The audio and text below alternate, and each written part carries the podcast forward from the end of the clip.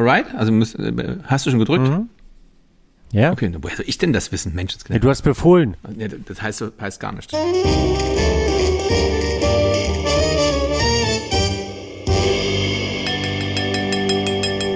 Amen, ähm, lieber Silber. Ich habe mir jetzt gerade die Folge äh, äh, angehört, nämlich die vergangene, ähm, aus der ich mich verabschiedet habe, vorzeitig. Das ist aber alles sehr, sehr ergreifend. Aber ähm, wie geht's denn jetzt der Weinkulturbar? Ohne dich. Erstmal ein ganz herzliches Willkommen auch aus Dresden. Ah. Heißt das herzlich gut, gutes Willkommen? Also hallo, hallo aus Dresden. Mir geht's sehr gut. Wir sind in der Übergabe der Weinkulturbar. Es ist jetzt der 12. Januar des Jahres oder Anno 2024 und ich habe eine kleine Köln-Reise vor mir, wo wir im Rahmen der Weinvision die Claudia Stern nochmal ehren werden. Da freue ich mich sehr, sehr darüber. Ähm, habe einen kurzen Urlaub hinter mir. Wir waren auf Mallorca, meine Frau und ich, und haben die Seele so ein bisschen baumeln lassen. Großartig. Ich habe einen Ballermann großräumig äh, ausgespart, obwohl das in der Tat, für, für mich zählt sowas manchmal auch zu Once in a Lifetime, also sowas einfach auch mal mitzuerleben. Das habe ich in der Tat noch nicht. Also ich war noch nie ein Bierkönig und aber die Insel ist ja wunderschön. Ich auch noch nicht. Ich war da überall noch Jahre nie. Und, äh, großartig. Also das ist echt, du warst noch nie auf Mallorca. Ja, auf Mallorca war ich schon, also auch, auch, auch das immer nur widerwillig. Also was, was der Insel eigentlich Unrecht tut. Ähm, Wirklich, oder? ist eigentlich eine Also wunderschöne einer Insel. so einer Straße mehr oder weniger wird das so in den Dreck gezogen. Ich hatte mal eine Liaison mit der, ich bin nicht irgendwie, die wollte andauernd nach Malle. Da bin ich irgendwie mit, ähm, sehr widerwillig und habe dann gemerkt, eigentlich, eigentlich doch nett. Es gibt da wirklich nette Fleckchen und ich war ein einziges Mal bei Dreharbeiten auf dem Ballermann. Und das aber ähm, während, war das während Corona oder kurz vorher? Auf jeden Fall in der Nebensaison, auf jeden Fall war da niemand. Das war herrlich. Also nur so ein paar vereinzelte irgendwie mit dem Eimer, aber sonst äh, war da niemand. Insofern, äh, und diese ganzen Lokalitäten, Bierkönig, auch immer das alles heißt, war ich, kenne ich nur aus äh, Funk und Fernsehen. Finde ich aber jetzt gar nicht so schlimm. Gibt ja wahnsinnig viele andere tolle Dinge auf der Welt, die man sich angucken kann. Da war jetzt Stimmt, also einfach ich bin noch auch kein gar Freund keine davon, Zeit. jetzt irgendwie 35 Mal immer wieder an den gleichen Ort zu fahren. Das hat natürlich ein, ein gewisses Gefühl von nach Hause kommen und ankommen, aber das habe ich zu Hause auch. Also da weiß ich auch, wo, wo das Brot liegt. Fehlt mir der Groschen zur von dem Mark. her bin ich auch Aber- lieber jemand, ja, lieber jemand, der immer wieder woanders hinreist, um die Welt irgendwie neu zu entdecken. Aber manchmal ist so, nach 20 Jahren darf man auch mal wieder auf Malle einreisen. Und zwar ein schönes Erlebnis. Ich habe sehr, sehr genossen. Und ja, mit diesem Menschenlernen, mir ging das äh, über Weihnachten, da waren wir auf Rügen. Sehr schöne Insel genauso. übrigens. Die Insel war leer gefegt, also unfassbar toll. Also es war richtig schön und ja, sehr schöne Insel, kann ich bestätigen. Ich war ja auch da, wir haben uns leider nicht getroffen, was so total dämlich war, aber ähm, das haben wir Mhm. irgendwie vergeigt. Wir reden so viel miteinander, müssen wir uns auch nicht. Nee, das, das reicht dann auch einfach. Und ich, hab, und ich, dann- ich will dich auch gar nicht meiner Familie vorstellen, wenn die dich sehen, dann die, Das, das, da müsstest du ja sagen, das ist ja die, die ich lieber habe. Also es ist ja irgendwie dann auch doof. Kinder, mit denen verbringe ich mehr Zeit als mit euch. Nee, aber gut. Den duzt sich, der darf mich duzen. Der darf mich, der darf mich sogar genau. duzen. Genau. Ja. Du hättest dann aber den neuen Silvio kennengelernt. Das wäre vielleicht auch eine, ähm, eine sehr schöne Sache. Also ich habe hab ja auch ganz fest vorgenommen, im Rahmen des, des Podcasts mich so ein bisschen zu wandeln. Weil vorher hatte ich ja immer das ganz, ganz große und gravierende Das, also, Problem. das hast du mit mir dass- aber noch nicht besprochen. Ich, warte mal bitte. Nee, nee, Moment mal. natürlich Jetzt nicht. Wir nicht gleich nie was irgendwie. Also ich möchte ich sein. Ich möchte mehr ich sein. Weil vorher hat man ja immer so das Problem gehabt, weißt du, du, du, du redest was dann irgendwo Nein, Mikro rein, du musst mit der Konsequenz re- leben. Also am nächsten Tag sehen dich die Leute. Oftmals haben ja auch viele von unseren Gästen den Podcast gehört. Und wenn ich dann irgendwie Schimpfwörter gebrauche, wenn ich Tiernamen für dich gebrauche, wenn ich versuche irgendwie der Erklärbär zu sein und das irgendwie falsch erkläre, dann, dann hatte ich am nächsten Tag das Resultat. Und von dem her, Lars, ich bin jetzt direkt. Das, wär, das kann ich nur begrüßen. Aber, aber äh, sag mal, das, das habt ihr, ähm, das müsste man vielleicht mal deinen, Nachfolger noch fragen. Ich fand ja diese, diese Idee, dass unser Podcast da äh, in der Weinkultur auf dem Klo lief, ziemlich geil eigentlich. Hat, das hatte irgendwas. Äh, wird er denn diese Tradition fortführen? Kann ich nicht sagen. Also ich weiß es nicht. Das, haben- also genau das Thema haben wir noch nicht besprochen. Ich habe die Lautsprecher vorsorglich mal dort gelassen, aber wenn da demnächst Terror und Adeletten läuft, dann weiß ich ganz genau, wo ich eine Flasche reinhauen werde. Ja, okay, alles klar. Das, ähm, wird das dann schwierig, weißt du, oder irgendwie original verkockt. Also äh, in allen Ehren den Kollegen. Aber äh, Blindflug gehört nicht aufs Klo. Da gehören wir hin. Ja.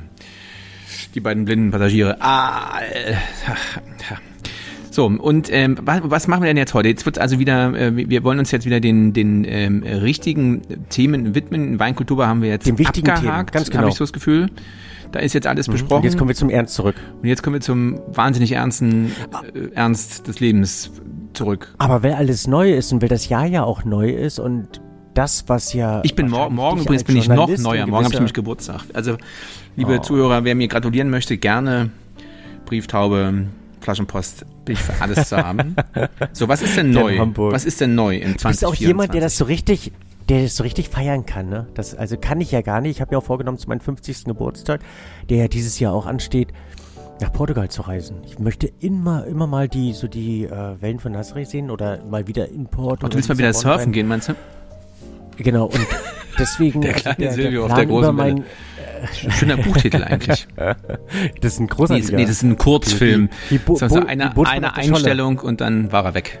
Du willst, du willst dich jetzt nur einladen, dass du das dokumentieren kannst. unbedingt. und Ich dich, äh, zu dieser Reise einlade. Ich finde das, Wird man denn eigentlich permanent zu den Reisen eingeladen, wenn du irgendwie nach Afrika fährst? Also ist das eine, eine Budgetsache oder musst du das in der Tat dann bei gewissen Vergnüglichkeiten auch selber bezahlen? Also ist zum Beispiel, ich habe jetzt ein äh, Projekt, ähm, ich fahre jetzt direkt los und werde meinen äh, morgigen äh, Geburtstag in Mosambik oder in Uganda verbringen und bin dann äh, Oh, wow. in einem äh, Projekt äh, zusammen mit UNICEF, dann einen Tag später in, in Mosambik.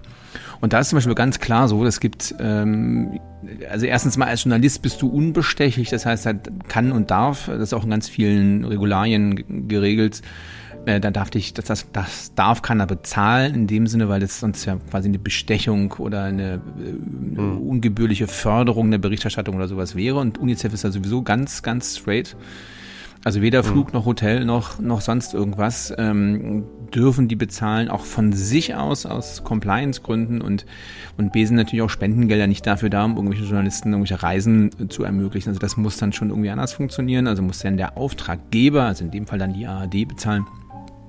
Und das ist jetzt aber auch nicht, also ich bin ein großer Feind von diesen ganzen Pressereisen. Ähm, Ich weiß, dass gerade in den Medien, wo das ein bisschen knapper ist, so gerade in der bei Zeitungen oder sonst wie wo, da gibt's ja ganz viele so Pressereisen für irgendwas, wo immer irgendwas kostenlos ist, sei es jetzt Weingüter oder sonst irgendwas, ähm, wo natürlich, äh, äh, oder wenn Länder zum Beispiel so Tourismusbehörden so Kampagnen fahren, also was weiß ich hier, Tourismusbehörde hier, mein schönes, äh, weiß ich nicht, Bulgarien, dann laden die natürlich so Journalisten ein und dann wird das bezahlt, wird der Flug bezahlt, wird die Reise bezahlt. Ähm, da bin ich bin ich sehr zwiegespalten zu dieser Praxis gegenüber. Nur ist es aber eben so, dass gerade im Zeitungsbereich wahnsinnig wenig Geld da ist und dass sich sonst eine Berichterstattung gar nicht, also es würde tatsächlich dann niemand eine Berichterstattung äh, äh, machen, ähm, wenn die Reisen, die Reisekosten dafür nicht von irgendwem anders übernommen werden würden.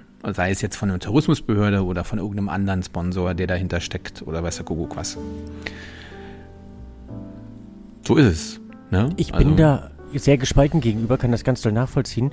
Mir geht es ja ähnlich, also mir als Sommelier, dass ich auf der einen Seite schon gerne und oft und sehr intensiv eingeladen werde, keine Ahnung, ins Burgund oder ins Bordeaux oder nach Griechenland oder nach Spanien und es aber auch gar nicht anders bewerkstelligen könnte, diese Länder zu, äh, zu bereisen, wenn da nicht jemand das organisieren und uns eben dort durchführen würde. Natürlich habe ich mir meine Privatreise auch irgendwo organisiert und bin äh, ins Burgund gefahren oder in die Mittelhart und gehe da von Lage zu Lage in meinem eigenen Rhythmus, um die Lage zu verstehen, um verschiedene Informationen zu bekommen, um das Gefühl dafür aufzubauen, die äh, einschlägigen Lokalitäten dort, um eben auch mit den dort Eingeborenen sozusagen oder den, den äh, Dorfältesten zu reden und äh, ein Gefühl für, für die, die Gegend äh, in mir zu implantieren. Aber die Reisen, die organisiert werden, wo du dann teilweise auch in Güter kommst, in die du normalerweise vielleicht gar nicht reinkommen würdest, wo du mit einem relativ straffen Zeitplan auch viele Verkostungen hast, die du sonst nicht haben würdest, ist für mich unerlässlich. Und natürlich werde ich da oftmals in gewisser Weise auch manipuliert oder inspiriert oder wie auch immer man es äh, nennen möchte. Aber ich halte mich dafür kompetent genug, dazu differenzieren und zu sagen, okay, es kann meinen mein, äh, gesamten Überblick über die Weinwelt entweder bereichern oder äh, differenziert wahrnehmen. Ähm, und ich lasse mich davon in dem Sinne nicht einkaufen, sondern das einfach nur aus einer gewissen äh, professionellen Betrachtungsweise anders sehen. Ich bin da, bin da hin und her gerissen. Ja, finde ich, man muss ein bisschen unterscheiden, ob du jetzt, also diese großen Posten bei jetzt so ähm, Auslandsreisen sind natürlich, ist quasi das mhm. Verkehrsmittel und das Hotel. Mhm. Dass jetzt so eine Programmorganisation vor Ort von jemandem gemacht werden kann und dass ich dann dafür nicht aufkomme als Journalist, das finde ich noch vertretbar, weil ja man sich da eine Expertise etc., die einem da zur Verfügung gestellt wird, die man ja selber nicht hätte und das finde ich okay. Ich finde äh, diese prinzipielle Reise, äh, die, die Flugkosten, wenn das alles bezahlt wird und wenn ihr dann wirklich zum Jagen getragen wird, ähm, dann ist das schon, und es die Berichterstattung quasi nur deshalb gibt, weil jemand, äh, irgendwer da die Reisekosten übernommen hat, das finde ich, dann ist dann zu vieles gut. Mhm. Wenn man halt vor Ort mhm. dann irgendwie Support bekommt, oder jetzt wie bei eben zum Beispiel bei UNICEF, dass eben vor Ort natürlich Treffen mit Leuten organisiert werden, ähm, aber natürlich in vorheriger Absprache oder so. Das finde ich ist völlig okay, das ist auch logisch. Aber dass so, mhm. dass quasi die ganze Reise, dass das ganze Projekt nur nur stattfindet, weil irgendjemand das bezahlt, das darf also also, also zumindest was Journalisten betrifft, finde ich das ähm, das darf nicht sein. Ich finde es manchmal nur schade, wenn ein berechtigtes Interesse nicht aufkommen kann, weil man Angst davor hätte, irgendeine Compliance-Regelung zu, ähm, zu verletzen und dann im Nachhinein irgendeinen Shitstorm zu kassieren oder irgendeine Abmahnung oder sonst irgendwas. Na, das Schwierige. Was ich in der Vergangenheit gerade in der Weinwelt öfters, also mit, mit Journalisten öfters erlebt habe und was ich einfach schade finde, weil, wenn, wenn der hier, also, wenn man sich da rein auf die schwarzen Schafe dann irgendwie stürzt und sagt, nein, alle dürfen alles nicht, alle dürfen nicht mit den Kindern spielen, dann ist das doof. Ähm, ja. Naja, also man muss natürlich, und wir müssen jetzt auch keine, keine Journalismusdiskussion führen, aber es ist natürlich wirklich das Problem, dass aufgrund der, der Kosten, Kostenspardruck aller Orten, mhm. das gilt auch für die Fernsehsender, die ja immer ein bisschen mehr Geld haben als jetzt so ein, äh, als eine Zeitung, dass selbst die so stark sparen, dass es halt ganz viele, gerade im Ausland, äh, Auslandsgeschichten kaum noch es ins Fernsehen schaffen. Und dann ähm, mhm. tolle Projekte eben von UNICEF oder was auch Deutsche im Ausland bewirken, von an, an, an äh, Hilfsunternehmungen etc., wird immer weniger ähm, mhm. im Fernsehen stattfinden, weil letztlich keiner dieser Reisekosten bezahlt. Mhm. Das ist blöde und doof, muss man einfach so sagen, ähm, aber ist so ein bisschen die Realität. Hm. So, jetzt aber jetzt erstmal, äh, finde ich, gut. zurück in die Realität, ja, ins die Jahr echte 2024. Realität. 2024, los geht's. Was? Sechs Trends habe ich mal rausgesucht, die wirklich interessant sein könnten, die man auch ein wenig verfolgen kann. Trend 1, ein mehr Wein. Anderen, nee. Der ein oder andere ähm, auch sagen wird, aha, und manches auch in der Vergangenheit durchaus schon ein Trend war, aber jetzt einfach weitergeführt wird. Wie zum Beispiel Punkt 1, in der Tat mehr Wein, aber mit weniger Alkohol. Also diese Low Alcoholic Wines werden immer präsenter, werden auch immer besser. Auch die Non-Alcoholic Wines, auch die Weinalternativen, wie die Geschichten von, keine Ahnung, Van Namen oder Geiger um die einschlägigen. Wobei ich schade finde, dass egal, wo du jetzt mittlerweile essen gehst, wenn du eine alkoholfreie Begleitung hast, die, die eigentlich so oft von den einschlägigen Namen begleitet werden, dass man sagt, okay, nee, keine Ahnung, habe ich, habe ich im letzten Restaurant schon gehabt, will ich jetzt hier nicht auch. Also es wird, äh, das machen sich da wenige, wenige, wenige Gedanken drum. Eins der schönsten eine der schönsten Erfahrungen hatte ich in der Tat, das hatte ich glaube ich auch schon erzählt gehabt im Cookie Scream, wo ich die alkoholfreie Begleitung sehr äh, spannend und sehr interessant fand und auch diese Mischbegleitung, also ein bisschen Wein, ein bisschen äh, Nicht-Alkohol, ähm, fand ich auch sehr spannend. Aber der allgemeine Trend wird Alkohol reduzierte Weine, die teilweise eben nur 9 Volumenprozent, 8 Volumenprozent oder eben 10 Volumenprozent haben und trotzdem das Ganze beim vollen Geschmack. Es werden auch Weine von der Mosel immer trendier, die halt ihre 7,5, 8,5 Volumenprozent haben, die auf natürliche Weise dann eben diese Alkoholgradation haben und mit der Süße einfach ganz wunderbar spielen können.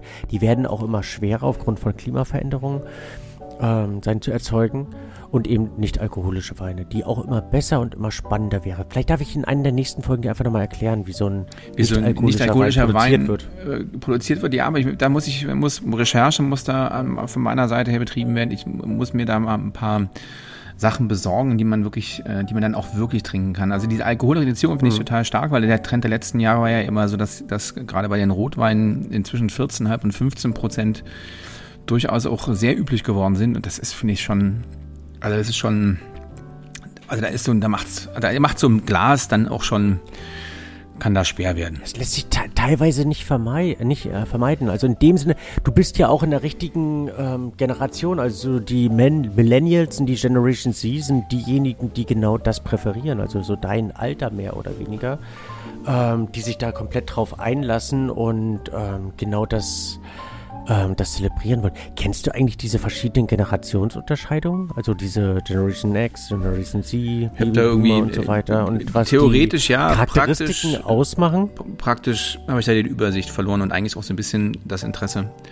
Weil ich, Echt? Ja. Ich fand das super interessant, weil. Ich finde, diese Kategorisierung macht doch überhaupt gar keinen Sinn. Also es ist ja nur, wenn man irgendwelche, versucht, irgendwelche Werbestrategen, Analysten, äh, dem Kind irgendwie einen Namen zu geben, ähm, finde ich, finde mich da, fühle mich da immer wenig aufgehoben. Da stimmt ein bisschen was, ein bisschen nicht. Das passt auf jede Generation. Ich finde diese Abgrenzung, ich glaube, dass man diese auch diese Millennials-Kiste ähm, nur zu, in bestimmtem Maße funktioniert. Ähm, ja, man kann sagen, dass so grob ums Jahrtausend, glaube ich, es ist schon ein relativ krasser Unterschied dann zu, zu den Älteren, aber dann hört es bei mir schon auf. Aber gerne, äh, lieber Silvio, äh, lass uns teilhaben an deiner Einschätzung zu der Weltlage. Ich fand das in der Tat interessant, weil ich habe das ähm, aus dem Ikigai, welches ich aus einem Podcast von Schweighöfer, der liebt wohl relativ streng danach oder hat sich davon inspirieren lassen, ähm, empfohlen bekommen habe, weit bevor es in jedem Buch, Buchhandel dann zu, äh, zu, zu, zu, finden war. Und dort wurden diese einzelnen ähm, Jahrgangsunterscheidungen oder Generationsunterscheidungen äh, mal richtig aufgedrückt aufgedröselt oder richtig äh, dargestellt. Und das fand ich eigentlich total spannend. Also beginnt mit der Silent Generation, die von 1928 bis 1945 so grob kategorisiert werden. Und die waren halt, also laut eben der, äh, der Auflistung dort, geprägt von verschiedenen Kriegsjahren oder eben auch der Nachkriegszeit. Und die zeichnete die Sparsamkeit und ganz, ganz viele Werte wie Pflichterfüllung, aus. Äh, die standen bei ihnen im Vordergrund. Traditionelle Werte wie Arbeitsästhetik und Zurückhaltung prägten genau diese Generation. Dann gab es die uns altbekannten Babyboomer, zu denen du ja, glaube ich, auch so rein visuell äh, zählst, wenn ich dich da irgendwie einschätzen müsste, das 46 bis 64. Wir sind 1946 bis 1964 oder meinst du jetzt das ja, genau. Durchschnittsalter? Wo habe ich dich zu jung eingeschätzt?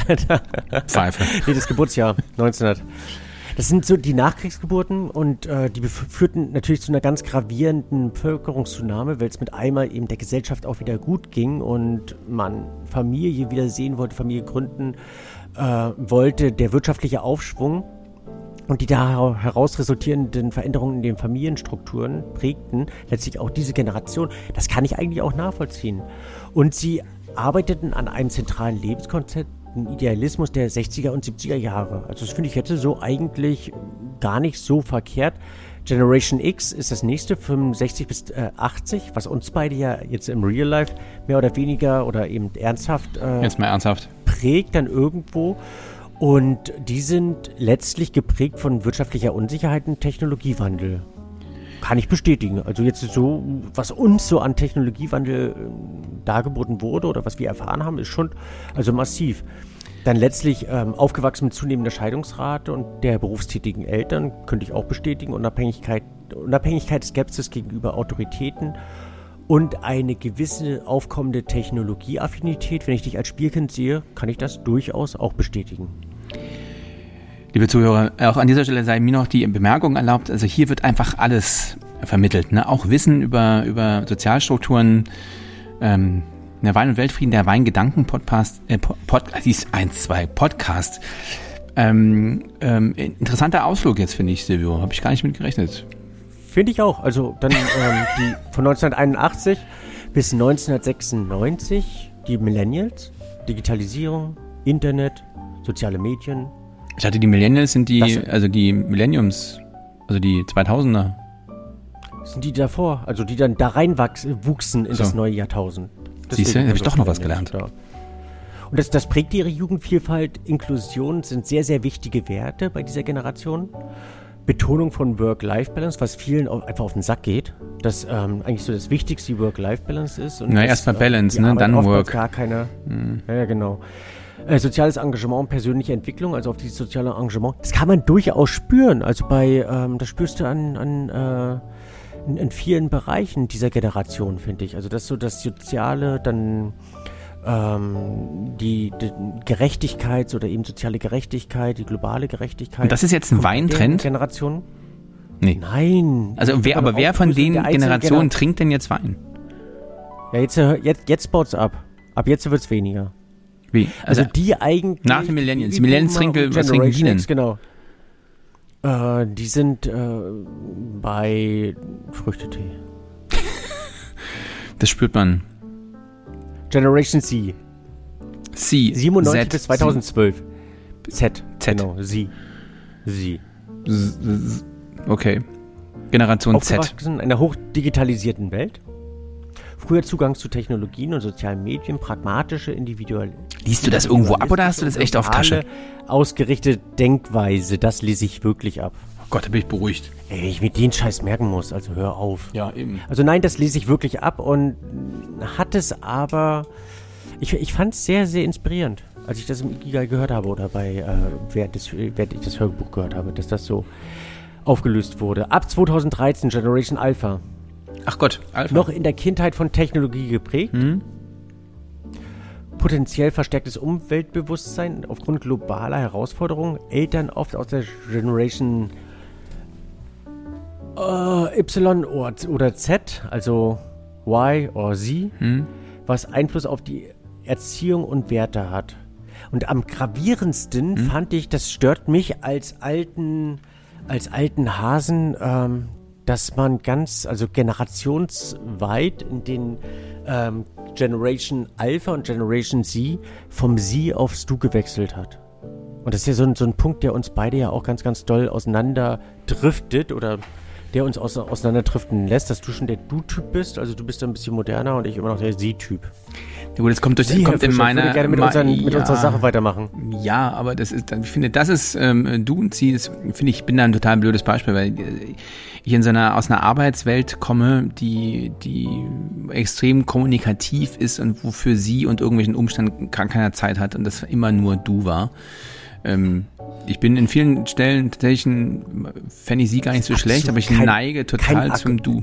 Immer überhaupt kein Argument, weil ich nicht weniger zu tun habe als du und ich kann sie sagen. Also ich kann es wirklich, sie, Herr Fischer. Ja, aber in, in meiner Arbeitswelt also egal, macht das keiner. Also da war das von vornherein so, dass ich, äh, das, der wurde geduzt. Also selbst meine. Ja, weil bei euch die ganzen Kiddies rumlaufen. Oder machen es die Älteren? Nee, auch? die Älteren. Also würdest du auch sagen, Sie, Herr Lippert? Also, also als ah. ich, ähm, als ich ähm, zum Fernsehen kam, also zum ersten Mal 96, du, da wurde, da hat jeder jeden geduzt. Da gab's, gab's keine, Nee, und das war dann irgendwie auch, auch nicht. Okay. Der, der, nee, gab's nicht. Also da kommen auch alle mal an und sagen, hier, ich bin, ich bin, ich bin Klaus, ich bin Thomas, ich bin Hans, ich bin Gesine, mhm. ich bin Wolfgang. Also das ist so ein Puff und das ist auch mit den ganzen Prominenten so, äh, die man dann irgendwie kennenlernt. Da habe ich, also höchstens, wenn ich so ganz alte Menschen kennengelernt habe, ähm, die haben mich dann eben mit sie angeredet und ich sie dann natürlich eben auch, aber ansonsten äh, mhm. auch Leute, die, weiß ich, 40 Jahre älter waren als ich, also keine Ahnung, oder als ich 25 war und die 65, die haben dich alle geduzt. Die ganzen Schlagerstars, Schauspieler etc. kommen alle aus einer Welt, die Angenommen, wahnsinnig vertraut miteinander ist und da wird, da wird geduzt. Angenommen, du wärst und Gunter Emmerich, was, was ich sehr bedauerlich fand, dass der gestorben Möge ist. Möge Ende ja. letzten Jahres. Jawohl, und äh, er erschreckend fand, dass ähm, eine Mitarbeiterin von uns ihn nicht mehr kannte, obwohl die aus Dresden kommt. Hm. Und das ja eigentlich eins der Dresden Größ Dresdner Größen waren. Wärst du, oder wenn du dem begegnest, duzt du den? Sagst du, ey? Oder? Ich habe ihn tatsächlich schon geduzt, also weil der, den habe ich ah. kennengelernt auf der, der hat ja den Semper-Opernball äh, da ja. moderiert und gemacht und getan und stimmt, als du da warst. Und da habe ich ja auch viel gearbeitet und äh, da hat man, der, der hat dich geduzt und dann so hier kannst du mal hier, kannst du mal da. Ähm, Ach. Also da, ich erinnere mich aber, dass ich ähm, also die ersten paar Male oder die, mit dem ich zu tun habe, immer so ich, ich mal du, mal sie gesagt habe, aber das verspielt sich. Also du bist ja immer in so einer, so einer Funktionalbeziehung zueinander, ne? Irgendwie dem, ist, bist du eben das Kamerateam, ähm, stellst du irgendwie drei Frau, schlaue Fragen oder der ist dann irgendwo live drauf und dann sehe kannst du nochmal schnell hier, äh, also auch äh, nochmal ein Stück nach rechts, Achtung, bitte hier jetzt freundlich lächeln, da kommt das Licht, Sekunde, Kollege kommt hm. noch da, da rutschte so schnell vom Du und Sie und andersrum. Äh, da war ich. Also der hat jetzt, also ich, neige aber prinzipiell dazu, dass ich so niemanden in meinem Leben da auf irgendeinem Sockel stehen habe oder dass ich ähm, ich habe zum Beispiel auch keine Vorbilder oder äh, so Leute, denen ich bewundere, die ich bewundere, äh, emporhebe äh, oder irgendwie nacheifern möchte, das hatte ich nie irgendwie. Hm.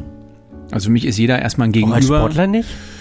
Auch als Sportler damals? Als, als Sportler, aber jetzt auch nicht die. Noch so, jung warst? Ja, ich war, als ich, klar, als ich, also als wir, also als ich jung war, war für mich natürlich so, ähm, so Dan O'Brien war Zehnkämpfer, war für mich natürlich das ganz große, den fand ich sensationell.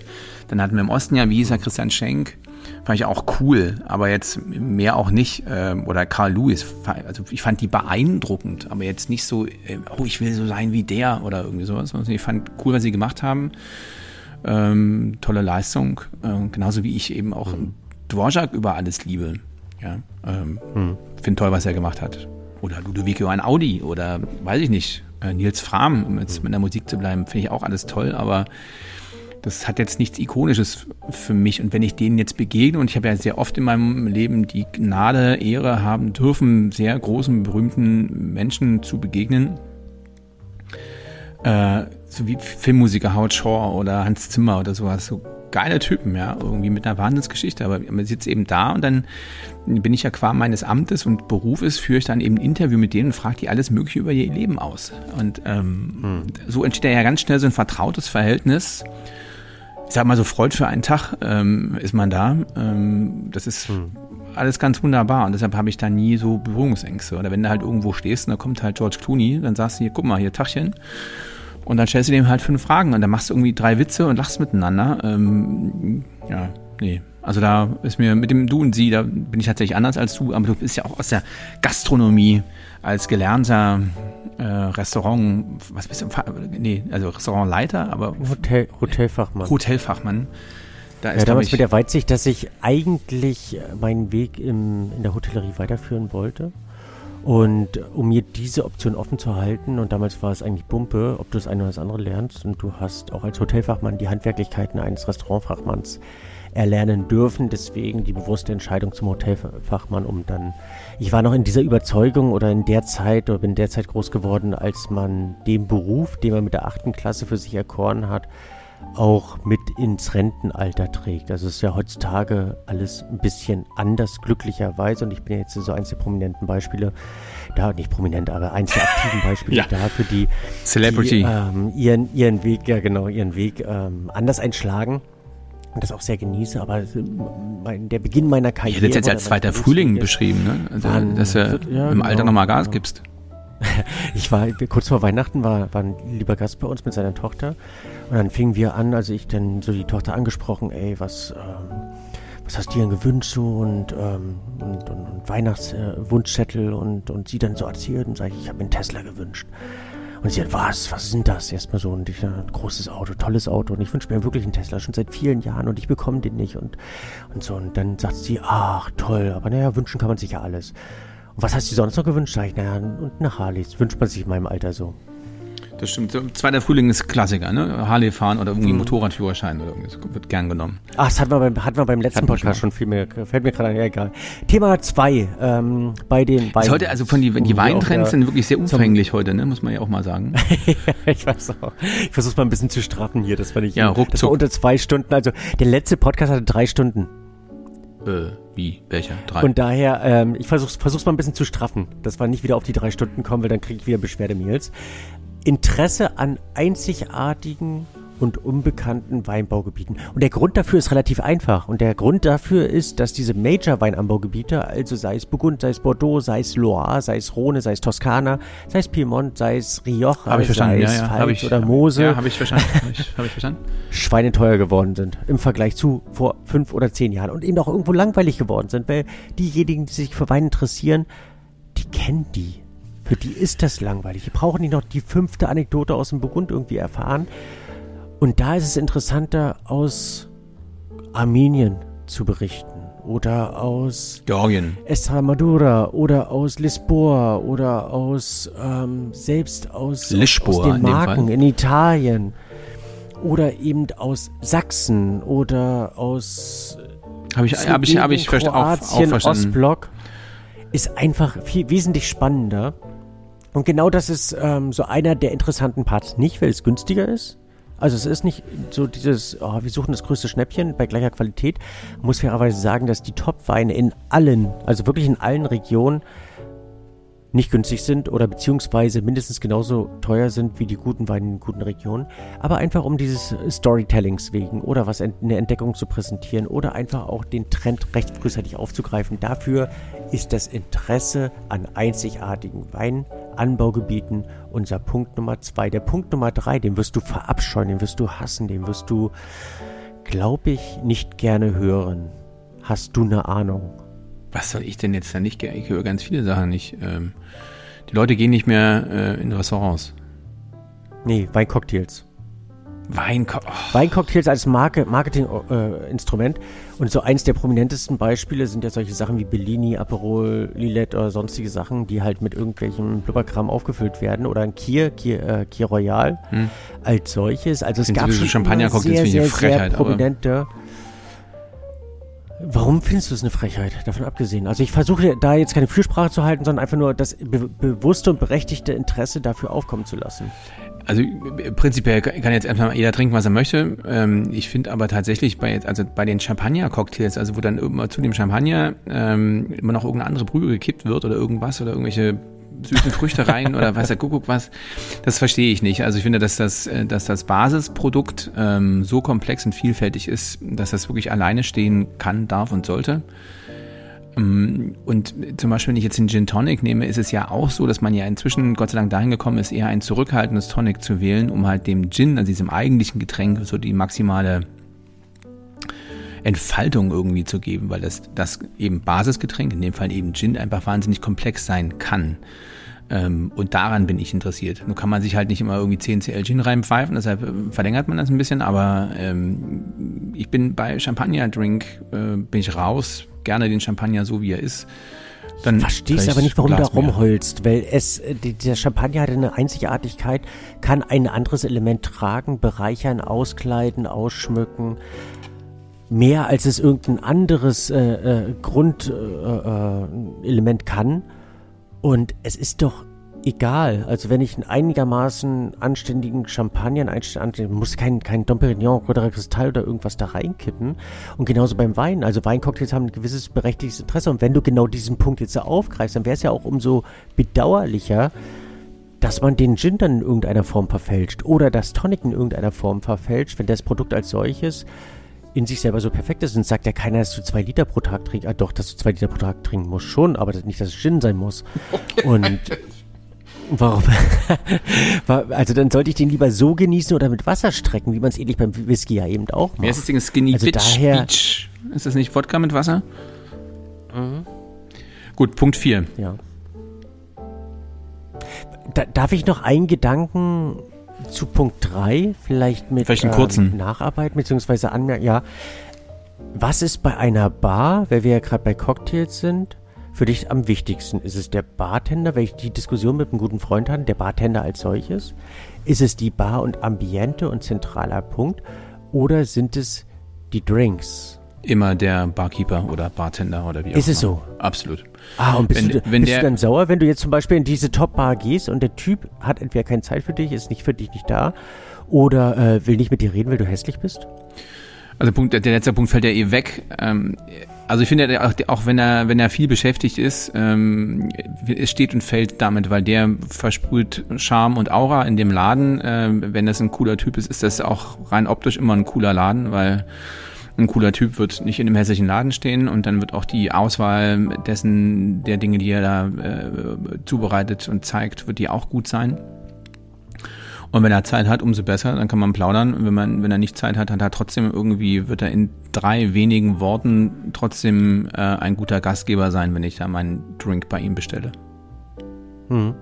Findest du, wir haben in Deutschland eine gute Barkultur? Also, nee. Shoutout an meine ganz, ganz liebe Freundin Myra aus San Francisco, die auch eine Zeit lang in Deutschland gewohnt hat und die hat gesagt, ja, die schlimmsten Drinks die, ihres Lebens, also die schlimmsten Klassiker wie Manhattan oder was auch immer in Deutschland gefunden. Also wir haben nach ihrer Meinung keine gute Barkultur und ich finde es großartig, dass äh, Rolling Pin zum Beispiel sich dies betreffend engagiert, weil sie doch eine ganz eigene Art der Gastronomiekultur ist und versucht zumindest die 50 besten Bartender jedes Jahr auszuloben und äh, diese Branche so ein bisschen nach vorne, vorne zu treiben, was, was durchaus unterstützenswert ist oder auch der Falstaff, der das mit seinem Bargeld macht, was unglaublich aufwendig ist, das zu produzieren. Nee, stimme ich dir zu. Wir haben keine gute Barkultur in Deutschland. Punkt 4. Punkt 4. Wir haben noch nicht mal eine gute Bierkneipenkultur mehr. Das ist schlimm. Also selbst in Berlin. Oh, ich fange an, mich aufzuregen. Ja, nicht, nicht aufregen. Punkt 4. Re Re Re Regener regenerative Landwirtschaft ist nicht nur im Aufwind, sondern ist das Nonplusultra. Also, dass man versucht, ähm, Nachhaltigkeitsbemühungen zu unterstützen, den Schwerpunkt auf regenerative Landwirtschaft zu setzen und die positiven Auswirkungen auf die Umwelt, in auch der, dem Respekt auf die Umwelt zu berücksichtigen.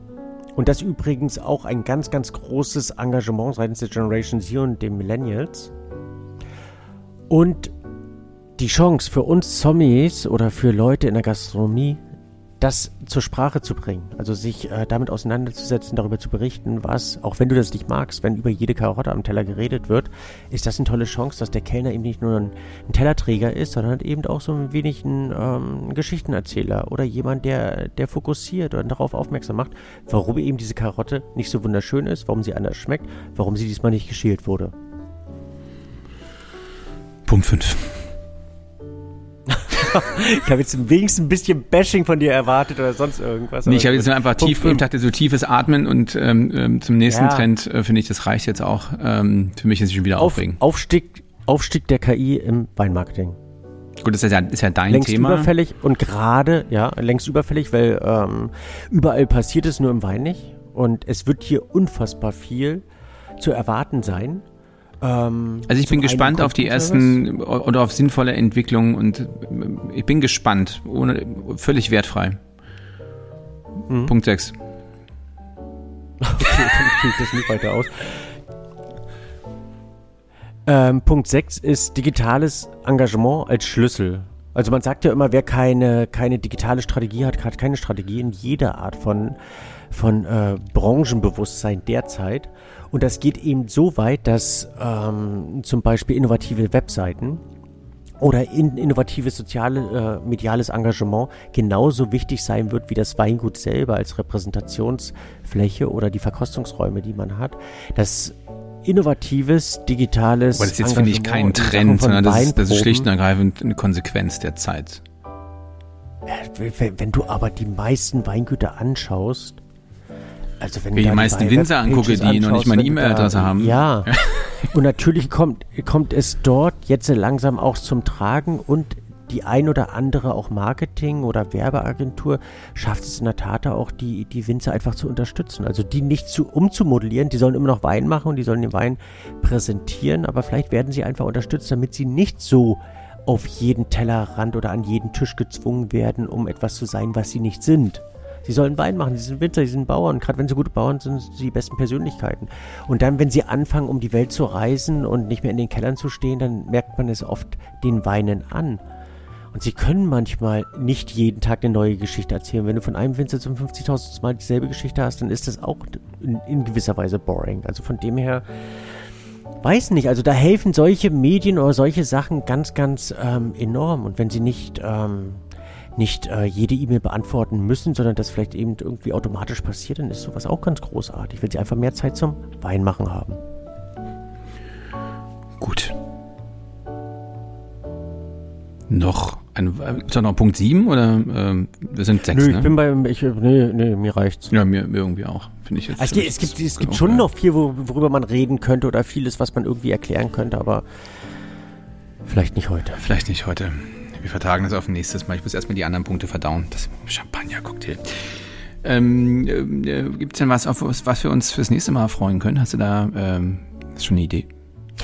Ich würde dir wirklich dieses Thema alkoholfreie Weine intensiv näher bringen. Die verschiedenen Techniken. Okay, da habe ich jetzt zehn Tage Zeit, mich darauf vorzubereiten. Anderen, ja, hast du genau zehn Tage Zeit, um dich mit Trinken nicht zu betrinken. Es wird schwer für dich werden. Ja. Aber es ist ja gerade ohnehin das ist ja, Dry January. Ist eine, okay, nee, das ist doch hier wie January. Für andere. Achso, okay. Kein Fleisch, kein Alkohol. Prinzipiell auch nicht schlecht. Echt, kein Fleisch jetzt auch noch? Das ist auch, es gibt doch diesen äh, Veganuari, also von January, dann mit Ja. Vegan gekoppelt. Und wie heißt das ohne Schokolade? Scheiße heißt das dann? Nee, weiß ich nicht, keine Ahnung. Ein sinnloses ohne Leben. Fernsehen, ohne, Inter ohne, ohne Internet, und ohne Küssen und sowas alles ohne? Nee, ich bin ja, bin ja prinzipiell also für mit und äh, in, Sie, in diesem Sinne mit Und besten in Maßen, Grüßen. genau. Ähm, ja, in Maßen, das stimmt. In Maßen, im Maß. Ähm, viel Spaß.